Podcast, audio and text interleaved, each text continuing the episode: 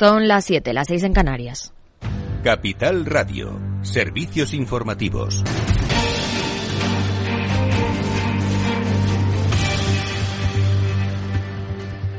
Buenas tardes. Los datos del día, los precios y el Euribor no dejan de subir. La inflación ha subido dos décimas en febrero hasta el 6,1% interanual debido al alza de la electricidad y los alimentos. Solo de enero a febrero los precios aumentaron un 1%. Según el dato adelantado del INE, también se eleva dos décimas la subyacente hasta el 7,7%, su nivel más alto desde diciembre de 1986. Desde el Gobierno, la ministra de Hacienda confía en que se irá reduciendo en los próximos meses. Era lógico que a principio de año, después de retirar la medida de los carburantes, eh, se pudiera producir un pequeño pico y, por tanto, el pico máximo ya se hizo el año pasado, donde se llegó, quiero recordarlo, al 10%. Estamos casi en la mitad de, de lo que fue la inflación en el año 2022. Por tanto, esa tendencia va a seguir bajando y tenemos certeza de que en las próximas semanas, en los próximos meses, se irá viendo una pendiente descendente. El Euribor no da tregua a los hipotecados y acelera en febrero hasta superar el 3,5% de media, un nuevo máximo desde 2008 que se traducirá en otro incremento de las cuotas de las hipotecas. Las cuotas variables en revisión sufrirán aumentos considerables de unos 300 euros al mes y ya van 14 meses consecutivos de subidas. Y sorpresa, en Ferrovial trasladará su sede social de España a Países Bajos y pedirá la doble admisión a negociación en ese país, cotizando también en España para cotizar posteriormente también en Estados Unidos. La compañía ha dicho que esta reorganización corporativa no tendrá un impacto en los planes de inversión en España. Datos también desde Francia. La tasa de inflación interanual se ha situado en febrero en el 6,2%, dos décimas por encima de la lectura del mes anterior y esto aviva el miedo a ver un banco central más agresivo. Una hipótesis, la de subir los tipos que coge fuerza. Así lo ha confirmado Philip Lane, economista jefe del BCE, en una entrevista con Reuters. El objetivo es que la inflación vuelva al 2% y tras la decisión de diciembre explica el flujo de datos desde entonces sugiere que la evaluación es sólida y que necesitamos otros 50 puntos básicos en marzo. En un día en el que el Santander trata de seducir al mercado, aumenta el payout del 40 al 50% ser capaces de devolver más beneficio a los accionistas. Vamos a continuar con entrega de 50% en cash y 50% en recompra de acciones en 2023. Y, muy importante, en estos niveles, la cúpula, todos consideramos que la recompra de acciones es la manera de crear más valor para el accionista. El banco ha anunciado que propondrá además a la Junta de Accionistas el pago de un dividendo complementario en efectivo de 5,95 céntimos y anuncia un nuevo programa de recompra de acciones por valor de 921 millones de euros. Y Estados Unidos ha advertido hoy de que si China proporciona armas letales a Rusia tendrá un grave problema no solo con ese país, sino con otros países en todo el mundo, al tiempo de que no dudará en castigar a empresas chinas o individuos que violen las sanciones o apoyen de otra forma el esfuerzo militar ruso. Y en apenas una hora, a las 8 de la tarde, Empieza el balance con Federico Quevedo. Buenas tardes, ¿qué, traemos hoy, Federico? Hola, Ida. Pues hoy tenemos bastante material aquí en el balance. Ya saben, a las 8 de la tarde empezamos. Primero, en mi editorial hablaré de este caso mediador que está dejando de ser una anécdota y está empezando a convertir ya en un auténtico caso de corrupción con mayúsculas. Eh, le prestaremos mucha atención en eso también a lo largo del boletín. Hoy tenemos Transforma España, hablaremos de Ucrania. Se ha cumplido un año de la guerra, lo vamos a hacer de la mano de Florentino Portero, es un experto, es historiador, experto en política internacional. Analizaremos durante toda esa hora con Eduardo Serra y la Fundación Transforma España ese año de guerra en Ucrania, las perspectivas también sobre lo que pueda pasar. Y luego nuestra tertulia económica con Fernando Pinto y con José Luis Moreno ya desde las nueve y media hasta las diez de la noche analizaremos todo esto que has estado contando ahora, esos datos de inflación y el Euribor que se ha disparado y que esos repuntes en ambos en ambos índices que tienen muy preocupadas a las familias españolas. Pues a partir de las ocho ahí estaremos. Aquí estaremos. Claves del mercado. El IBEX 35 sube el 0,86%, impulsada por los bancos y roza los 9.400 puntos, mientras que al otro lado del Atlántico, en Wall Street, tono positivo en el tecnológico sube un 0,58%, mientras que caídas en los industriales un 0,28% en los 32.796 puntos. El S&P sube un 0,33%. En el mercado de divisas, según las pantallas de XTV, un euro se cambia por un dólar seis centavos. Como les decíamos, más información aquí en Capital Radio y capitalradio.es.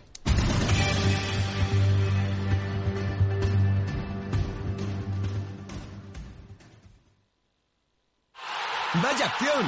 ¿La has visto? ¿Qué acción? ¡Una acción gratis! Ahora consigue una acción gratis por hacerte cliente de XTB y descubre cómo se siente un inversor en bolsa. Descarga la app de inversión de XTB, hazte cliente, haz tu primer depósito de cualquier importe y disfruta de tu acción gratis para empezar a invertir. Invertir implica riesgos. Términos y condiciones de la promoción en xtb.com.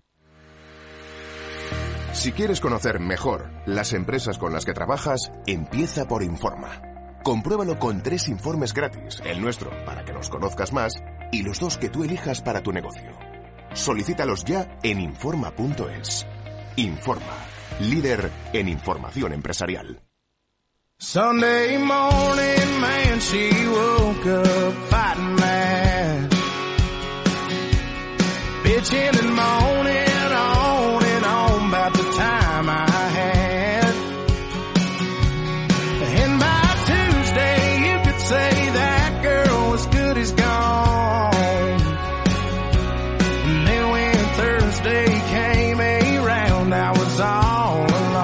Después del trabajo, After Work, con Eduardo Castillo, Capital Radio.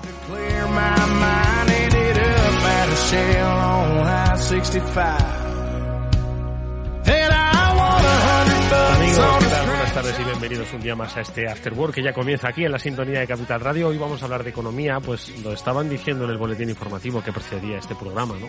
La subida del Euribor, pues que va a apretar todavía mucho más esas subidas que ya se han producido a propósito de los tipos, pues el bolsillo de los hipotecados de nuestro país, que además se suma también a la subida de la inflación que parece que no eh, abandona su senda alcista. Hace un año, pues eh, desde hace un año, ¿no? Desde que comenzó esa guerra de Ucrania, pues eh, los precios han subido un 6%. Y si recordamos, ahora se lo voy a preguntar a Félix López, eh, que hace un año los precios habían subido otro 6%, pues entiendo que desde 2021 tenemos una subida de precios del 12% mínimo. Y eso sin hablar de la subyacente. Bueno, pues de esto vamos a hablar en esta primera parte del programa. Luego también se incorporará Chimo Ortega, al que le quiero preguntar muchas cosas, que hace mucho que no hablo con él y quiero pues hablar sobre todo de este tema que no ojo no es viejo eh lo que pasa es que la actualidad en este país pues parece que se quema a las 24 horas pero es que alguien ha dicho que en 2035 va a estar prohibido fabricar coches de combustión. 2035 es dentro de 10 años. Eh, en fin pues veremos si nos permiten circular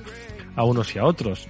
Yo no sé si voy a tener dinero para comprar un coche eléctrico eso está por ver. Bueno y también por cierto nos vamos a acercar al mobile. Vamos a hablar con David, eh, David Gómez Bolaños que es eh, es un es un tecnólogo de referencia para nosotros. Y él está en Barcelona, es el director de contenidos de ADS Leson y no se pierde un, un, un, mobile. Bueno, se perdió el de la pandemia, como se lo perdió todo el mundo, ¿no? Y le quiero preguntar, pues, como siempre, si le ha sorprendido, si le ha decepcionado, qué se esperaba, si tenemos que seguir esperando cosas del mobile, ese tipo de cosas. Bueno, pues de esto es de lo que vamos a hablar en el After Así que venga, vamos a escuchar, eh, nada, una música que nos va a permitir saludar enseguida a Félix López. Venga.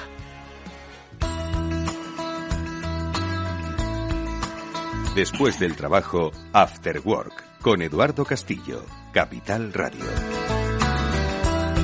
Bueno, yo he hecho una cuenta de la vieja, Félix, porque con eso de la inflación, pero teóricamente si en el último año pues eh, los precios estaban un 6% eh, más bajos, significa que hace dos años estaban pues un 12% más bajos. ¿Cómo estás? Buenas tardes. Muy buenas tardes, Eduardo. Bueno, ¿qué, ¿lo, he, ¿lo he hecho bien o no? Lo has hecho genial. Así es, ¿no? Desde el inicio del 2021, de un índice de precios 100, pues ya estaremos en 112 y 113. ¿No? Con lo cual, pues efectivamente los precios han subido desde entonces lo que has dicho. Y desde hace un año, pues un 6,2% según dice el Instituto Nacional de Estadística, ¿no? Aunque yo creo que los precios igual se reajustan algo, porque es muy difícil ahora yo ni sé ni cómo lo pueden hacer, porque en cada supermercado hay un precio diferente. ¿No? Sí, los jefes sí, sí. de compra o de venta o los que ponen los precios los supermercados españoles parece que están un poco zumbadillos, ¿no? Sin saber qué hacer, ¿no? Hay precios de productos similares pues, de más de un 15% de diferencia entre supermercados competitivos. ¿Lo has visto tú eso? ¿Lo has constatado? Ah, sí, sí, no, lo sigo yo regularmente, ¿no? Y entonces, pues, pues así es, ¿no? El otro día, además, estaba comiendo con un antiguo alumno mío, ¿Sí? creo que es uno de los mayores expertos en temas de licores, bebidas, etcétera, aquí en España, Sí. ¿no? Sí. Y estábamos comentando, pues, un precio extra, la subida de los, decía, pues si no para de subir todo, me decía el hombre un poco Mm, yo decía, pues hombre, que como un poco lo que vengo comentando aquí, ¿no? Pues que esto está un poco parándose. ¿Pero qué dices? Se ha subido todo. ¿Ah? Y me hablaba efectivamente, ¿no? En, un sector que él dominaba, que eran las bebidas alcohólicas, ¿no? Digo, pues el whisky y todo esto, la ginebra, bajará de precio, ¿no? Mm. Va, pues, los vidrios están carísimos. Claro, no nos fijamos a veces en temas tan, tan, tan obvios, ¿no? Eh, Todo el vidrio se hace con gas para calentar todo. Eso ha debido ser, o sea, los vidrios, eh, bases, etcétera, de vidrio, etcétera, ya han debido casi doblar de precio, ¿no? Ya. Entonces, una botella de vino baratejo, pues fíjate, si se dobla el precio de, de la botella, pues ya, ya tenemos ahí un plus, ¿no? Pero bueno, yo creo que, que un poco como comentábamos ya desde diciembre, ¿no? Que los precios venían más o menos estabilizándose desde junio, que por lo tanto ya desde entonces la inflación, digamos, instantánea era cero, y que pues los precios iban a estar al 6% a final de año y que en enero o febrero pues probablemente no iba a pasar nada, ¿no? Mm, Yo la verdad es que confiaba que los precios podían bajar algo. Un poquito, ¿no? Mm. Sí, más que nada porque, digamos, de un año, de un año a año, ¿no? Porque los precios en febrero el año pasado habían subido bastante, ¿no? Entonces digo, pues si este año no suben los precios en febrero, pues la inflación puede caer por debajo del 6, pero tampoco eran cifras muy grandes, ¿no? Mm. Ni tampoco relevantes. Sí que es cierto que parece que desde enero a febrero han subido algo los precios, un mes para mes. O sea que la inflación esa instantánea que comentábamos que era cero, pues ya no lo es Ya no lo es, ¿no? pero yo creo que va a volver. Va a volver a cero y además, pues ya verás, en, a finales de este mes de marzo nos vamos a encontrar con la gran sorpresa de que la inflación va a ser el 3%.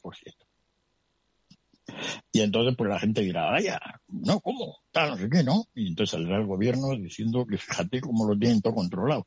Porque no te quepa duda, Eduardo, en finales de este mes de marzo, la inflación que va a dar el Instituto Nacional de Estadística va a estar alrededor del 3%.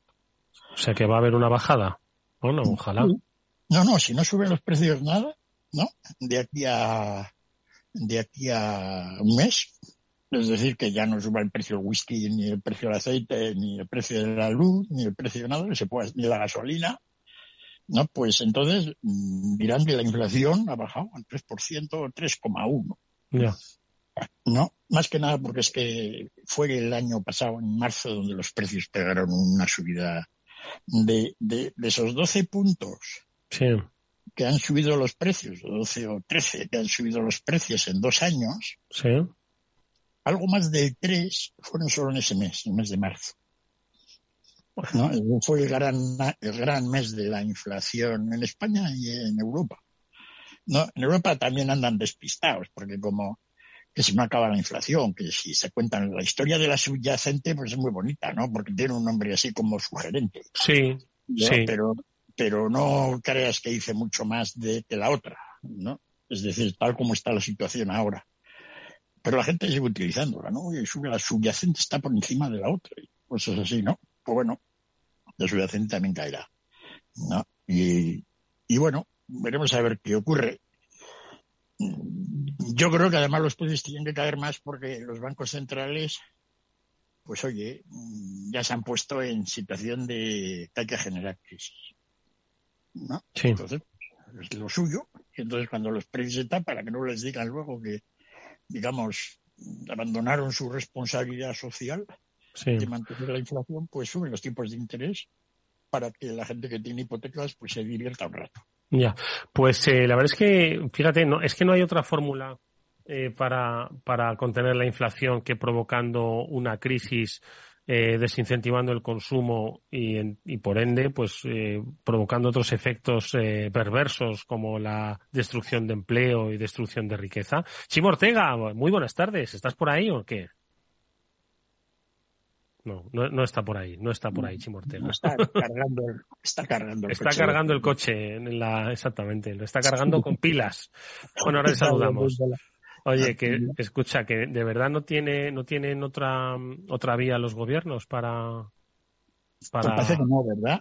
¿no? Una vez- no, pues, pues, oye, pues no gastar un duro, ¿no? Es decir, pues tampoco a nivel gubernamental, pero eso No, pero bueno, eso es generar, otra crisis, porque es que al final el mayor inversor eh, de un país es el propio Estado, ¿no? Entonces, al final, pues, pues la mitad de las empresas de España dependen ya no tanto de las adjudicaciones, sino pues de, de- de la actividad que genera como proveedores y proveedores de los proveedores y proveedores de los proveedores de los proveedores del sector público, ¿no? Entonces, al final, pues si dejas de, de gastar, ¿no? Eh, No, hombre, pero por ejemplo, pues eh, tenían en sus manos no haber subido las pensiones, ¿no? Sí, sí, es cierto. Lo que pasa es que como hay muchos, hay muchos eh, boomers que tienen que votar, ¿no? Pa- Parezco un centennial, ¿eh?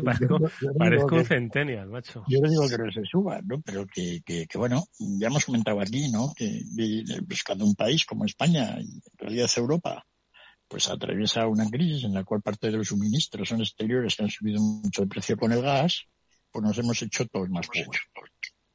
Eso no es manera de evitarlo, es decir, es así. Sí, sí, eso es así, eso es así. Así.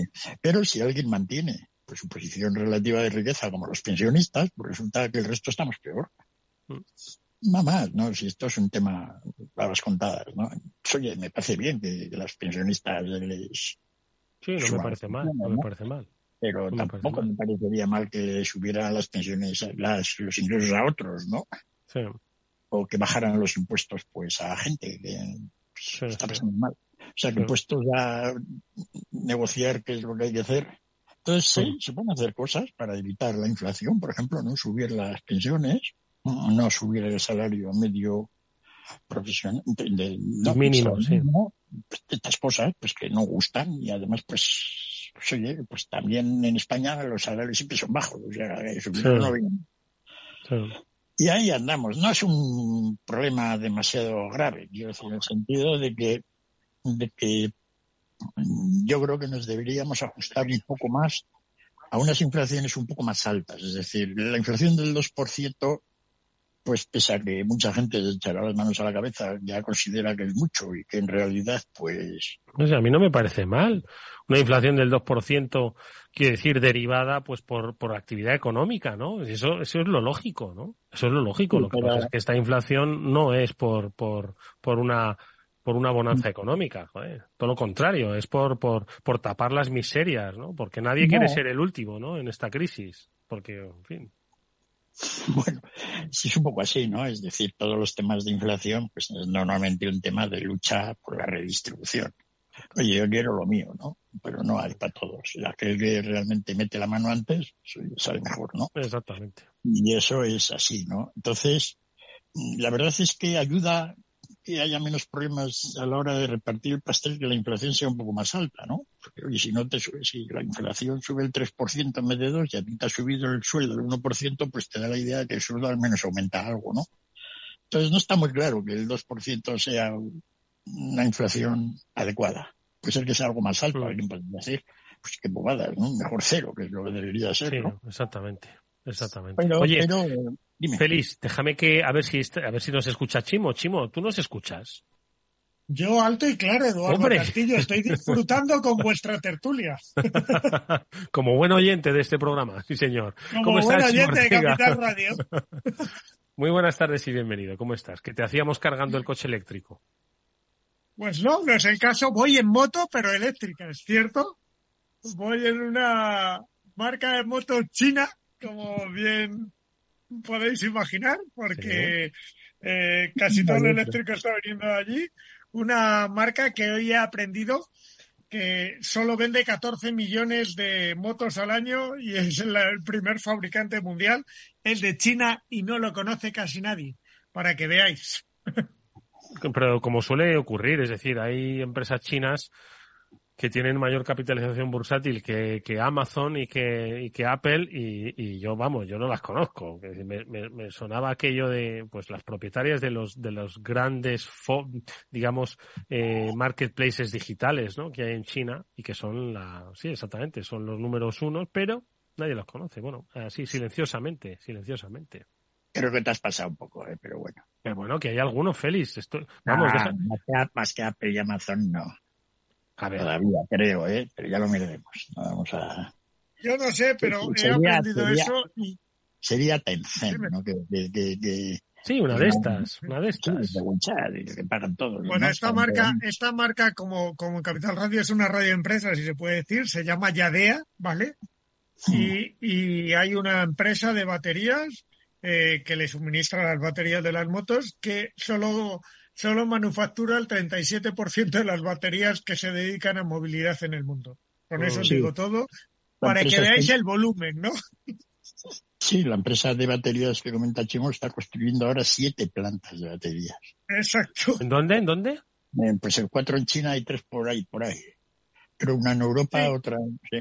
No, es impresionante. Es decir, esta gente está en otro, en otra dimensión, ¿no? Mientras aquí estamos viendo si, si hacemos algo, pues por ahí, pues, pues otra, otra Aquí cosa, ¿no? estamos discutiendo por si la fábrica de Extremadura se puede poner o no, si hacemos una en Zaragoza o si abrimos la de Sagunto y ellos las abren de cuatro en cuatro y de doble capacidad que nosotros. Y sobre Sin todo, problema, tienen la materia, la materia prima y la manufacturan ellos. Bueno, pero a lo que vamos, ¿es bonita la moto o es un horror? No, no, es bonita y va bien. Además, casualmente, tiene las baterías en el suelo de, de la moto, con lo cual lleva un buen reparto de pesos y, y Pero está de verdad bien, es bonita, porque últimamente las, las, las motos las hacen bastante feas todos. ¿no? Todos. Mira, te la voy a definir. Es como una Vespa, pero futurista. Madre mía. Con el a ti ya te he hundido porque con como el buen eres, diseño que como tiene te gustan Vespa. los clásicos, yo te he Claro, es hundido. que ¿qué, gan- qué necesidad hay de modificar un buen diseño como el de la Vespa? Si es que no hay Sí, necesidad. y, cuando, y cuando saquen el dos caballos eléctrico ya va a ser increíble. No, ya hay, ya hay. Yo, yo creo que lo estuvimos hablando Ya, ya lo ha visto, día. que ya le mandé fotos. No, eh, estuvimos hablando de cómo hay, eso es un, un negocio obviamente de nicho, ¿no?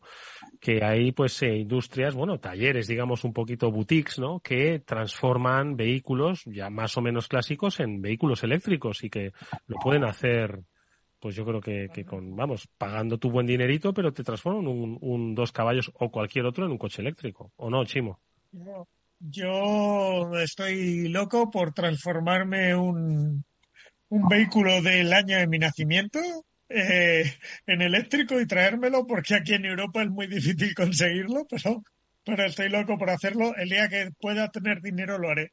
Bueno, Eh, bueno, bueno. Y hay quien ya tiene un clásico que a lo mejor tiene que transformar algún día eléctrico. No digo nada. Nunca, nunca se sabe, nunca se sabe. Primero me transformarán a mí en eléctrico. Bueno, dejadme que voy a saludar enseguida a un amigo del programa que está en Barcelona con el mobile, que quiero que me cuente si eso ha recuperado el pulso y cuál es el pulso que debe tener el mobile, porque yo recuerdo cuando había aparatillos, pues era muy divertido. Hoy, ¿de qué se habla? Se lo pregunto enseguida a nuestro invitado.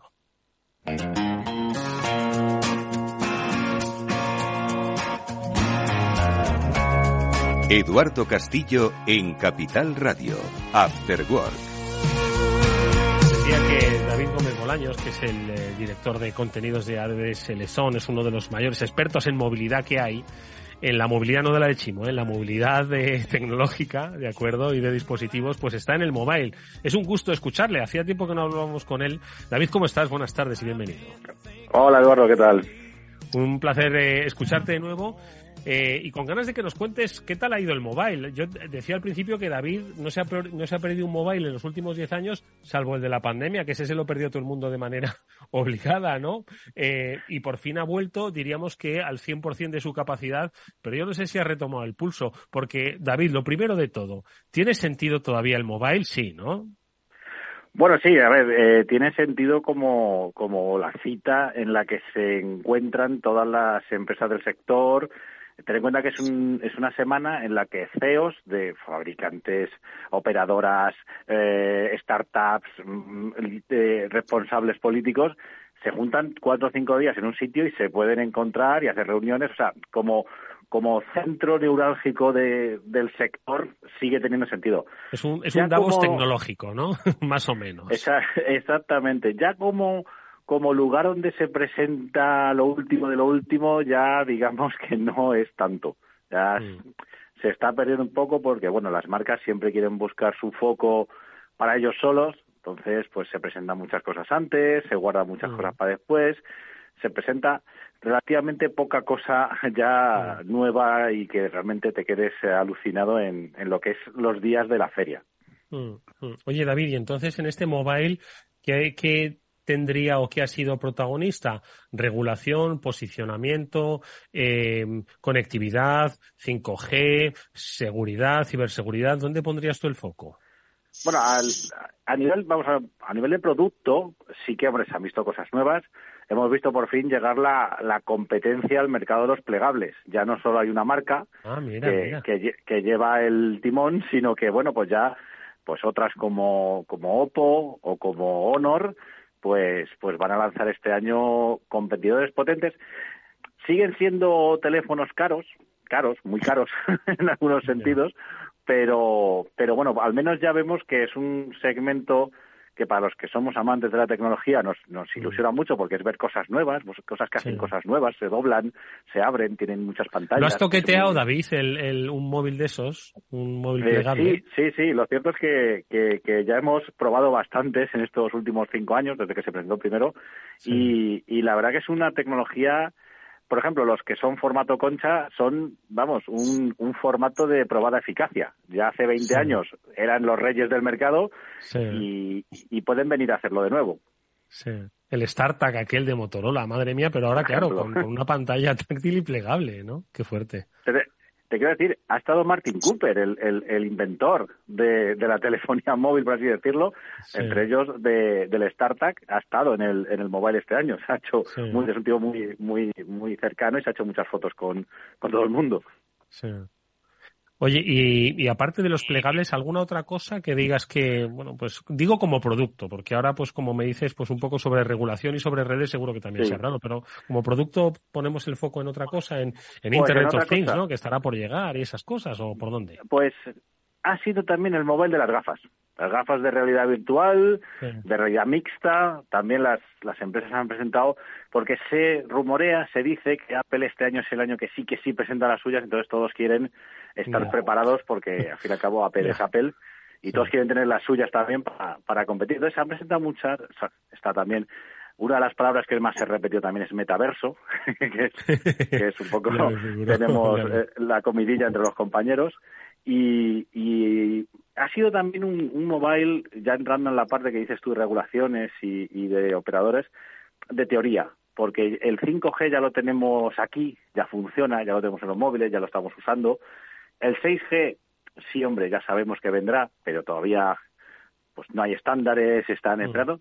Y, por ejemplo, el gran anuncio de la GSMA ha sido que, que van a que van a abrir la API de las redes eh, de los operadores. La gente dirá, "Ay, ¿qué me estás contando, David? Exactamente, y eso cómo me afecta a mi vida, ¿no? Claro, la, la API significa que la, todas las operadoras europeas se han puesto de acuerdo y han dicho, eh, vamos a permitir que haya empresas que se puedan conectar con una API, que es lo que hace que se conecten sistemas entre unos y otros, Mm. pues para hacer que tengan funciones entre en, en- utilizando las- las redes de telefonía de Europa. Estas funciones pues pueden ser, por ejemplo, que garanticen que alguien que nos está llamando, que nos está mandando un mensaje, es quien es, o sea, un, Mm. temas de seguridad y tema tal, pero bueno, lo que se debate, lo que se ya no se ve con tan buenos ojos o que va a causar bastante bastante polémica por todo el tema de la neutralidad de la web, es que también puede haber una empresa que diga, yo quiero, por ejemplo, que mi juego online pues vaya mejor y vaya más rápido que el juego de la competencia. Entonces, se podría conectar a esta API y hacer que su juego fuera mejor en todas las redes, es verdad, no, no dependería de ni que tú tuvieras una operadora u otra, pero iría mejor que el otro juego similar de la competencia en la red. Entonces, bueno, hay un poco de debate, está todo ahora mismo un poco un poco así por, por este anuncio de la GSMA, que ha sido el, gra- el gran anuncio de que ha hecho la organización de la feria. Mm. Sí, o sea, un poco pues eh, se abre la posibilidad de crear, iba a decir un poquito así, un poco simplificándolo, Internet a, a- a varias, ya hay Internet a dos velocidades, ¿no? Pero esto sería pues mm, hacer muchas más velocidades, ¿no? Si tú quieres eh, ofrecer un servicio más eh, eficaz, paga un poco más, ¿no? Bueno, nada que no esté inventado por otro lado, ¿no? No, no, no, pero bueno, ya digo que ahí está siempre el tema de la neutralidad de la web y, y esto iría en contra de, digamos, estas normas que hay, Sí, que todos deberíamos tener derecho a acceder a todos los servicios en igualdad de condiciones. sí, sí. Bueno, es, es una cosa que se va a después de este anuncio se va a debatir mucho, mucho durante pues, 2023, Sí. 2024 hasta que esto esté en marcha. Oye, ¿y alguna cosita más te quedas del mobile o crees que con esto ya está servido y, te vuelves en breve a Madrid? sí, hombre. Ah, el mobile siempre, ah, lo que ha sido refrescante es volver al, al, a, una edición normal, por así decirlo, porque el año pasado fue la edición de las mascarillas, eh, la edición anterior fue la no edición, entonces volver volver a tener una, un mobile en el que ves a la gente moverse, en el que ves que nos están ahí de todo, que te puedes acercar, tocar, no sé qué, mm, que no te, que, que, no, que no hay ningún tipo de problema, la verdad que ha sido, ha sido una alegría para todos el poder, el poder movernos libremente, ha sido interesante y es verdad que es un mobile de transición. Estamos esperando, pues eso, muchas cosas que vendrán. Ha sido los compañeros hemos dicho que es el mobile de la teoría se han dicho muchas mm. teorías. Esto teóricamente va a ser así y, eso, eso es con lo que nos quedamos. bueno, pues oye, nos quedamos con esa fantástica percepción que has querido compartir con nosotros. Nos eh, quedamos precisamente con, con eso, con el, derecho universal de acceso. Nos quedamos con lo de los plegables. Algún día lo probaré. A mí me gustaba mucho el StarTag en su momento. ¿eh? Me, me parecía como muy, muy, muy snob, ¿no? Hoy si, si lo ven los centennials se asustarán, ¿no? Del, del caso plástico, pero bueno, nunca se sabe. Y algún día lo probaremos. Y por supuesto de todas esas tendencias, sobre todo el papel de las eh, telecos, ¿no? Que quieren jugar en, pues en el escenario digital. Que entiendo, David, que eso es otro aspecto, ¿no? Seguro que esa, esa sensación la habéis tenido, ¿no? Que el, papel de las telecos en este escenario de las Big Tech, ¿no? Sí, había mucho, por ejemplo, se ha unido este año el Four Years for Now, que digamos era una una parte del Mobile World Congress, pero que estaba fuera, pero esta vez hemos tenido lo que es dentro de la feria, todo es un, pues es un pabellón entero de gente con su mesita y con su startup y con su idea, que está buscando a alguien que se la financie, y ahí que casi siempre es donde el mobile es donde tiene al menos ves a la gente con, con la cara de más ilusión y, con el más impulso y te cuentan su idea con una energía y, y hay uno que tiene drones submarinos, otro que, ha hecho un algoritmo para no sé qué, otro que, bueno, bueno, aquello es, aquello es eh, eh, quizás lo más refrescante del, del World Congress. Bueno, pues eh, refrescante ha sido tu acercamiento, que te agradecemos enormemente, como siempre, a David Gómez Bolaños, que es el eh, director de contenidos, director editorial de ADS Lezón. Es un experto, como habéis podido escuchar, en movilidad, en tecnología, en mundo digital. Gracias, David. Ha sido un gusto escucharte. Que nada, que cierres bien ese mobile y que te traigas mucho conocimiento, muchas teorías y ojalá pronto se conviertan en práctica. Venga, un abrazo. Un abrazo, Eduardo. Cuídate mucho. Vamos con un consejo porque si inviertes en bolsa esto te interesa. XTB tiene la mejor tarifa del mercado para comprar y vender acciones y ETFs. No pagues comisiones hasta 100.000 euros al mes. Si inviertes en bolsa o quieres empezar, más sencillo imposible. Entras en xtb.com, abres una cuenta online y en menos de 5 minutos compras y vendes acciones sin comisiones con atención al cliente las 24 horas del día. que estás esperando? Ya son más de 660.000 clientes los que confían en xtb.com. Es un broker con muchas posibilidades en xtb.com. A partir de 100.000 euros al mes, la comisión es del 0,2% mínimo 10 euros, invertir implica riesgos.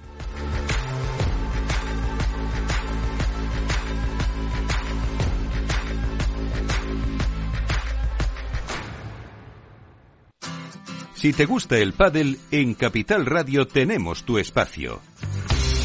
Todos los martes, a partir de las diez y media de la noche, saltamos a la pista para contarte la actualidad del World Padel Tour, los torneos amateur, las novedades de las marcas y toda la actualidad relacionada con el segundo deporte más practicado de España. Esto es Padel, los martes a las diez y media de la noche en Capital Radio.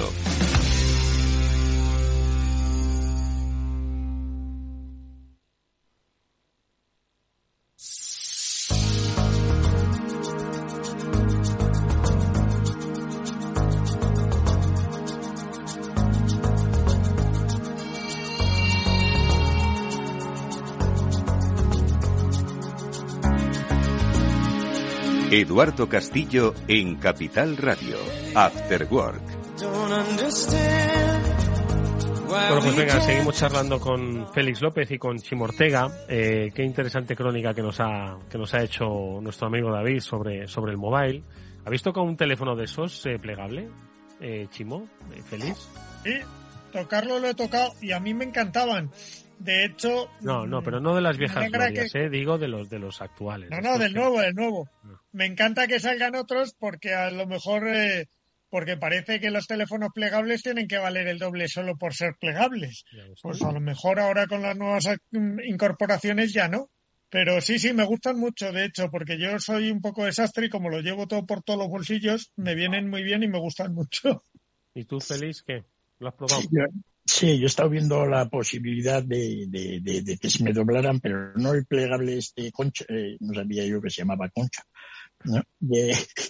Que se abra y se haga, que la pantalla sea el doble. ¿no? Sí, el grande. Que, que haga así como una especie de pequeña tablet, ¿no? Porque como leo mucho, pues que la letra sea un poco más grande, ¿no? La Yo verdad tuve, es que- yo tuve uno de esos antiguos que no se abría así, pero se abría como en dos partes, como que corría en vez de desplegarse y se quedaba Mm. una pantalla grande. Claro, no eran pantallas de ahora, todo hay que decirlo, porque es de hace bastantes años, pero tuve uno de ese tipo también, sí. No sé si era Motorola o qué era, pero. Debe ser un de. Nokia, ¿no? Que fueron los, los pioneros. Un. Nokia, sí. Sí, yo también tengo uno fascinante que se desplazaba la, la pantalla hacia arriba. Lo perdí en un bar, ¿qué le vamos a hacer? Pues alguien lo, lo debió encontrar y, y lo debió disfrutar. Pero bueno, no estamos aquí para hablar de, de- viejas pérdidas, sino de, bueno, de en realidad lo que se van a encontrar los eh, que tienen una hipoteca y que con esa revisión del Euribor pues van a vivir un año complicado. De todas formas, una hipoteca pues eh, la tiene uno 30 años, ¿no? O, o, o 20 años o, o incluso más, ¿no? Eh, y entiendo que habrá años mejores y años peores, pero bueno, esto es lo que es, ¿no, Félix? Quiero decirte que al final, pues, eh, pues uno, pues cuando lo cogió a tipo variable, pues es lo que es a lo que asumía, ¿no? Un poco a lo que se exponía y también un poquito, pues, eh, esas son las cuestiones del mercado, ¿no? Sí, no, y bueno, cuando ya lo comentamos aquí en la radio, ¿no? Cuando estaban los tipos de interés a 30 años, fijo, a menos del 2%, y comentábamos un poco las posibilidades de que en el futuro hubiera más inflación, como decía Woodhart, ¿no? Que la inflación media pues iba a pasar del 2 al 3%, no la que estamos viendo ahora, sino por aquello que comentaba en el libro que escribió sobre tema demográfico, etcétera, ¿no? Entonces, pues bueno, no la idea que un tipo de interés a 30 años a menos del 2% pues era un chollo, ¿no? Mm. Eso ahora ya pues no existe y entramos en un mundo pues diferente, ¿no? Que, que efectivamente pues es un mundo que debería ser más normal, ¿no? Unos tipos de interés pues positivos, relativamente altillos un poco y ya se ha sido otro mundo, ¿no? Durante toda la historia de la humanidad. Lo, lo que ha ocurrido en los últimos 12 años es una anomalía, una anomalía grave, ¿no? Decir, no, no- nunca pensamos que esto podía ocurrir, o tipos de interés incluso negativos, ¿no? Pero bueno, ahí andamos, ¿no? Yo creo que, que- que puede ocurrir un poco lo que decía Woodhart, que se logre controlar la inflación, pero quizá a niveles un poco más altos, ¿no? Con lo cual, pues las hipotecas pues, serán relativamente más altas de las que hemos tenido en el pasado. Mm. Así que ahí andamos. ¿no? Mm. ¿qué te parece? Y a mí me parece que con lo apretaditas que están ya las familias, eh, una subida de hipoteca ahora, eh, hay mucha gente que le puede dejar en, en serios problemas. Sí, sí, es así. Sí, que eh, si estamos hablando de que ya la gente, de, de- de la pobreza energética, de todas estas cosas que venimos hablando en muchas familias, muchas trabajadoras, no solo gente en paro y tal, sino que, que no le llega el dinero que gana, eh, y, y ahora le añadimos que esa hipoteca que le ha costado tanto meterse y que ahora le va a costar 200 o 300 euros más, pues Mm.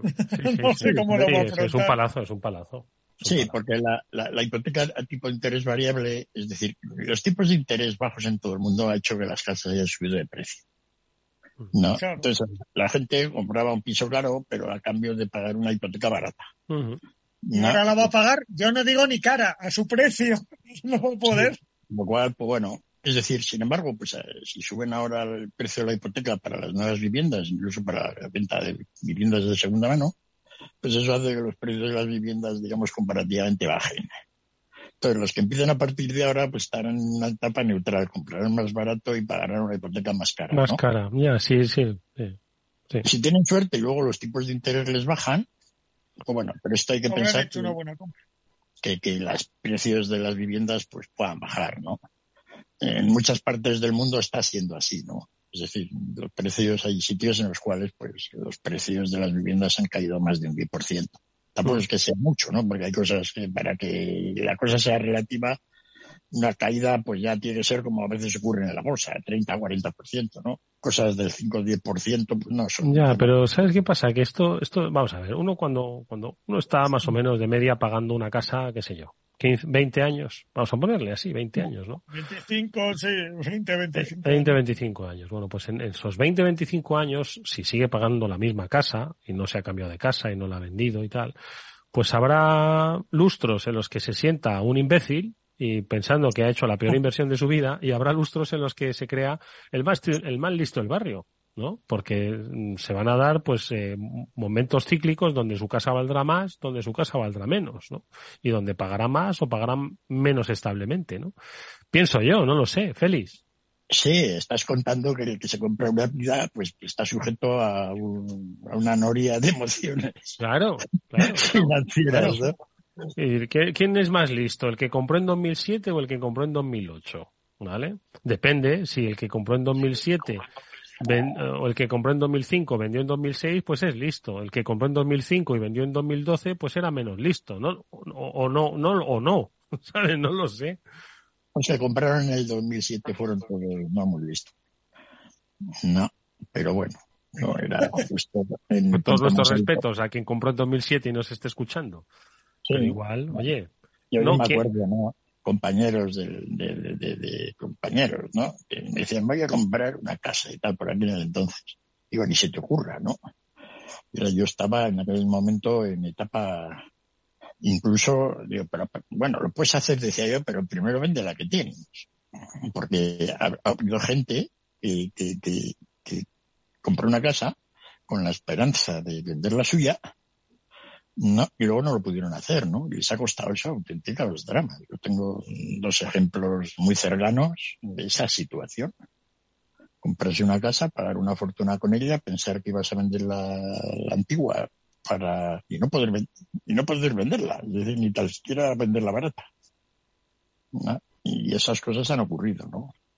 Entonces, mm, sigue siendo todo, de todas formas, el tema del precio de la vivienda un tema un tanto absurdo porque se debería solucionar de manera más, no sé, con más ganas, ¿no? No se construyen casas, es una cosa, ¿no? Que, que realmente es sorprendente. Fíjate aquí en Madrid, pues nos harían falta un montón de casas. Tenemos ahí todo lo de, lo de Chamartín, porque, pues que va a ser Chamartón, ¿no? Algún día.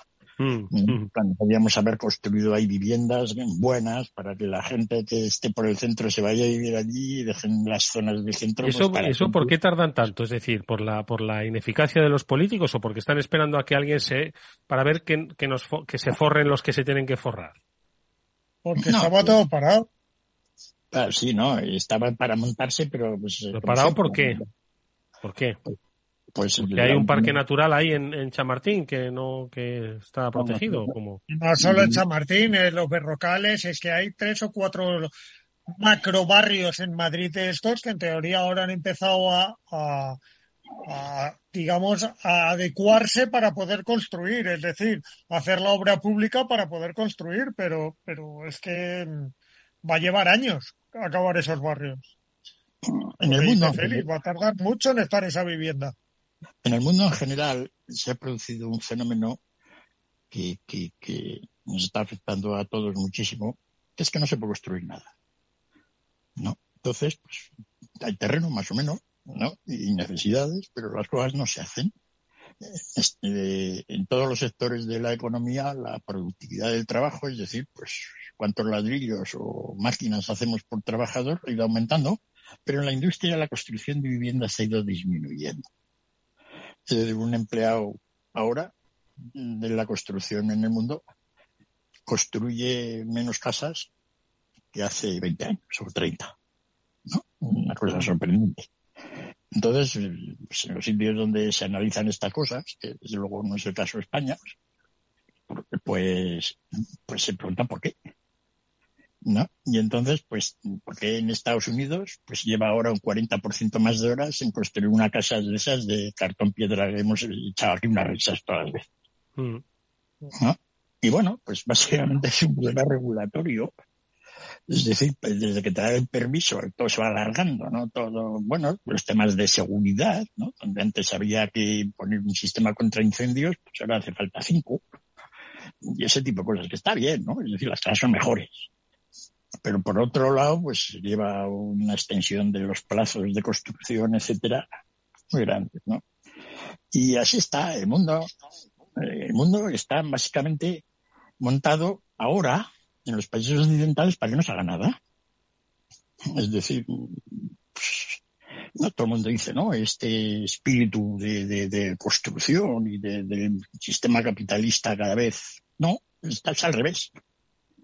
Y bueno, hemos hablado de, de esta- yo no me quejo, quiero decir que en el fondo hay cosas que son razonables. Pero hemos estado hablando antes de China y el tema de las motos eléctricas y el tema de todo, ¿no? Todos los países del mundo el año pasado han disminuido las exportaciones de vehículos, menos China, que ha sido algo abrumador lo que han exportado. Casi dos millones de vehículos. No, de repente ha sido una explosión. Sale, sale un, sale una foto en el cual, eh, fíjate, están hablando de las macrogranjas de cerdos en España. ¿no? Para que hay que cerrarlas, porque mucho cerdo junto, pues mal asunto. En China hacen un edificio de 20 plantas para matar cerdo, no sé cuánto, 80 mil, una barbaridad, es una locura. ¿no? Pero aquí estamos con el tema de, de los eh, combustiones de, de gas de efecto invernadero y los chinos construyendo plantas de carbón eh, tras de otra. Es decir, ya China contribuye a la contaminación mundial mucho más que Estados Unidos y Europa. Entonces, pues, eh, pues aquí podemos estar discutiendo de estas cosas, pero, pero es un poco raro, ¿no? Todo ello. Y, bueno, y ahí andamos, ¿no? Es decir, que, que, que vamos a hacer algo en Europa para hacer una planta de batería. Pues, y tenemos ir en plan, propuestas 20, pero igual no se hace ninguna. ¿No? Y así todo, ¿no? Nos gastamos un dinero o, creemos que nos vamos a gastar un dinero para gastos de la pandemia. Todo ese dinero, menuda bronca tuvimos en Europa para que al final pudiéramos poner de acuerdo en que había que aflojar el bolsillo y resulta que no estamos haciendo nada con ello todavía. Han pasado tres años, ¿no? Y todavía no hemos construido una caseta perro. Entonces es un poco el indicativo, ¿no? De lo que va esto. ¿No? De momento, pues oye, los telecos del mundo occidental, pues a ver si abren la API, ¿no? Para ver si de alguna manera pueden ganar algo de dinero en la ruina de, de ser operador comparado con los que se llevan todo el dinero, pues que son las compañías de, de Sí, las la- tecnológicas, ¿no? Las, las, las Googles y las otras, ¿no? La idea del API y de abrirlo es una idea que a mí se me ocurrió hace varios años. ¿no? Es decir, los telecos, los, los, los operadores tienen un problema, ¿no? Es decir, ellos hacen todas las inversiones para que hagan 5G y fibra óptica y todas las cosas y ganan un dinerillo, pero que es pobre comparado con lo que ganan los demás. Entonces todo el día No están las pensando... usan. Sí, y esto sería un buen ejercicio para todos nuestros oyentes. ¿Qué podemos pensar para que esta pobre gente de Telefónica, Vodafone y todos estos, que no ganan un duro, pues puedan ganar dinero? O les puedan obligar a Google o a estos a pagar. Y entonces, efectivamente, eh, ¿qué ocurre? Pues que en todo sector tecnológico, en toda cadena de suministros, en realidad el que gana pasta es el que más chapuceramente lo hace. Todo. Así que funciona todo bien. No, esos no cobran nada. Es una cosa contraintuitiva, ¿verdad? Porque uno podría decir que cuando tú haces las cosas serias lo tienes todo a punto, los clientes, tal, te vas a correr. Pues no. Es, ya hay muchos estudios de que es al revés. Entonces los telegos, estos, los- las empresas de necesitan chapucearlo un poco. Porque lo hacen todo demasiado bien. ¿No? Esto de que tengamos aquí, fíjate cómo estamos nosotros aquí montando toda esta verbena de conferencia, aquí todo con a coste reducidito, ¿verdad? Mm, pues tenemos una tarifa fija y, y todo lo demás podemos aquí. Es decir, esto, es muy difícil evaluar cómo se evalúa esto en el PIB, etcétera, ¿no? Vale una fortuna, pero no lo paga. Y, y un poco la idea de todas estas compañías, ¿qué podemos hacer para que, no sé, ganemos algo? Y no se les ha ocurrido nada en 10 años. No, tampoco a mí, que he estado pensando en ello, digo, a ver si se me ocurre alguna idea y se la vendo a Telefónica y les cobro un dinerillo, ¿verdad? Pues, ¿cómo hacerlo? Pues no, no parece ser que a nadie en el mundo se le haya ocurrido ninguna medida. Y entonces el tema de la API va por ahí. ¿No? Es decir, parece que es una cosa así como de liberalización, pero bueno, puede dar la posibilidad de que, como ya contaba David, pues unos paguen más que otros, que tu juego va más rápido, y entonces el juego de Google va a ir lento. Si el de Nvidia va a toda velocidad. Y entonces, pues oye, que ahí se verán obligados a soltar la chelera, ¿no? Oye, Pero bueno, eh, oye, que yo, es que, sabes que a, pe- a pesar de que ha habido, ha habido ya ríos de tinta, como dirían, ¿no? Y minutos de radio hablados, yo no he tenido la oportunidad de hablar con Chimo de esto de lo de los coches y 2035, ¿no? No he podido, ¿no?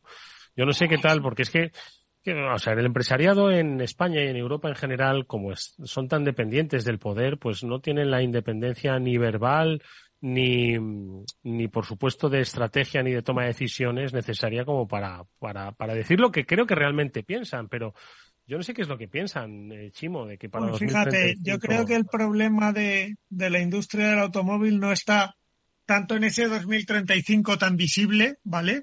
Que ya lo dan por descontado, sino que está en que en medio entre el eh, 2035 y ahora, en estos 12 años, hay una nueva normativa europea que además no sabemos cómo va a ser, que se llama Euro 7. Sabéis que los coches van por euros en, homo- en homologación, vamos por el 6E, porque todas tienen prórrogas, eh, y esta es la Euro 7, y que se pretende que entre en vigor en 2025, lo cual significará cambiar la tecnología de los coches cuando tan solo les quedará 10 años para que los motores de combustión en teoría, si no sale ningún combustible no contaminante, eh, pues eh, tengan que morir, con lo cual habrá que invertir solo para poder fabricar una generación más de modelos, un, un, modelo.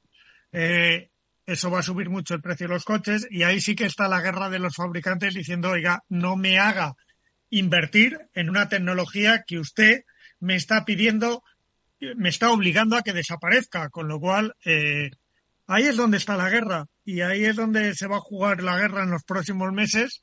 Eh, tenemos en cuenta que España tiene la presidencia europea y es algo que parece que se tiene que decidir si realmente va a existir o no en esos meses de presidencia de la Unión Europea. Con lo cual, pues ya veremos.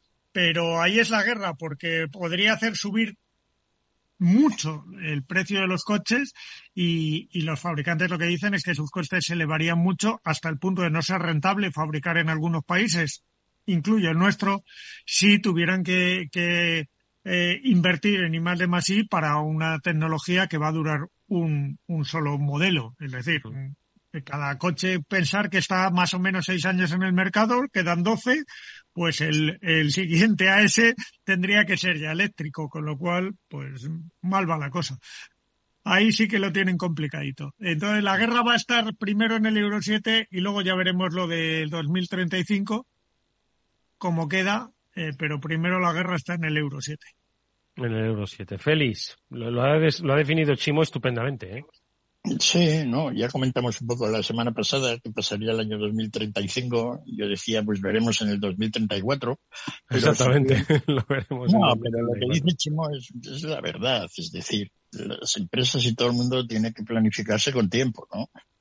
Es decir, y lo que uno piensa que va a ser el 2035 o 34 incide sobre lo que la gente hace ahora.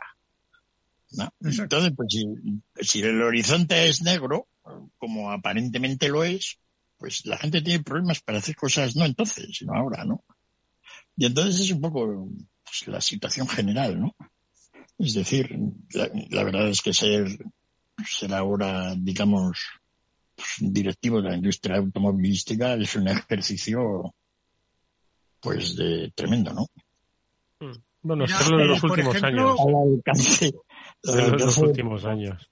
sí. Por ejemplo, y muy rápido, Renault tiene un plan, el plan Horse, que para que traer para invertir en motores de combustión en España.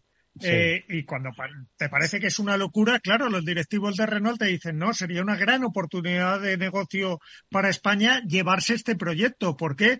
Porque los motores de combustión se van a seguir vendiendo en todo el mundo a partir de 2035, menos en Europa. Y nosotros somos un fabricante global de vehículos. Es una cosa. Con lo cual, claro, es que fijaros las contradicciones, ¿sabes? Eh, dice, por lo menos hasta entonces que nos dejen vender híbridos y tendremos la excusa de traer los coches, los motores de combustión a, Europa y a España en particular. Pero si no, eh, no sé qué voy a hacer con las plantas de motores y de cajas de cambio. No, no se podrán, no, no, se podrán arrancar cuando vayan al puerto a, ser montados en barcos para venderse en, en África o en, o en China o en Asia o en, o en Hispanoamérica. En un camión eléctrico. Claro, no, empujando, ¿no? Que es, es mucho más eh, medioambientalmente sostenible, ¿no? Claro, o habrá que mandar los motores y que los equip y que los, eh, los metan en la carrocería del coche en otro país perdiendo esa mano de obra. Bueno, y ese, y ese trabajo, pues también es posible.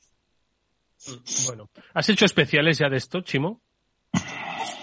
y los que nos quedan, Eduardo Castillo, y lo que nos quedan. Yo os digo una cosa, el segundo Mobility Summit de Capital Radio ya tiene fecha, el 20 de junio. Allí os quiero ver a los dos para analizar todas estas cosas. Hombre, por supuesto. Además que de aquí al 20 de junio, pues los legisladores europeos, que además han mostrado, pues en los últimos años mucha brillantez, estar al, caer de lo que realmente afecta a una población, exactamente, mm, son capaces de de legislar cosas nuevas y, darle nuevo sentido a ese encuentro radiofónico que vas a hacer. En fin, Chimo Ortega, que ha sido un gusto escucharte, que hacía tiempo que no te escuchábamos. Y Félix López, como siempre, es un placer eh, oír tus eh, reflexiones sobre economía. Gracias a ambos por haber estado con nosotros, que nos vemos la próxima semana.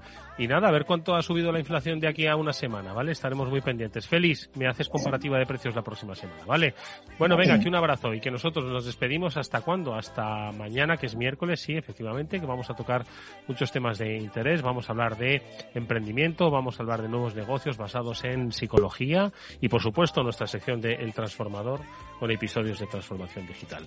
Jorge mm, Zumeta estuvo gestionando técnicamente este programa. Os habló de Oro Castillo. Nos vemos mañana, ¿eh? a la misma hora, 19 horas, aquí en la sintonía Capital Radio. Hasta luego.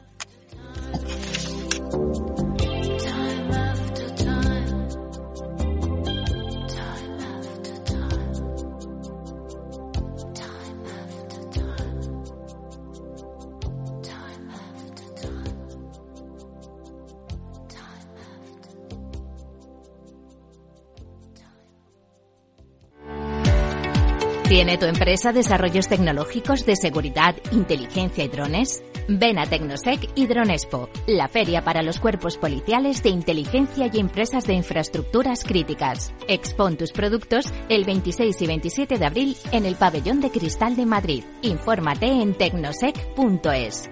Con seguridad, tu feria. ¿Qué es ir más allá? Con Arval podrás llegar donde te propongas de la forma más sostenible y asegurar un mundo mejor contribuyendo a la seguridad en carretera, al futuro de las ciudades y a la calidad de vida. Ser responsable sin tener miedo al liderar el cambio. Arval, la transición energética arranca aquí. Más información en arval.es.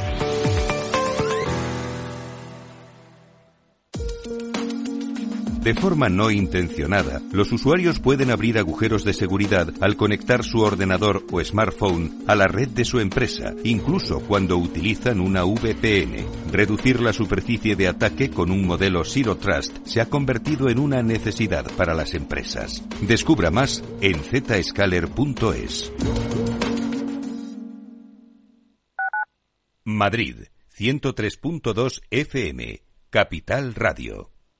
La unidad de pediatría del Hospital HLA Universitario Moncloa es un equipo experimentado de pediatras de diferentes especialidades, equipamientos diagnósticos, urgencias pediátricas 24 horas y hospitalización. Pide cita al 917-581-196. HLA Universitario Moncloa, tu hospital privado en Madrid, Avenida de Valladolid 83. La Comunidad de Madrid cuenta con una línea de ayudas para la rehabilitación y mejora de edificios, con el objetivo de reducir el consumo energético de tu vivienda. Así que infórmate sobre los diferentes programas de financiación a través de la página web de la Comunidad de Madrid en el área de vivienda y solicite las ayudas hasta el 30 de junio de 2023.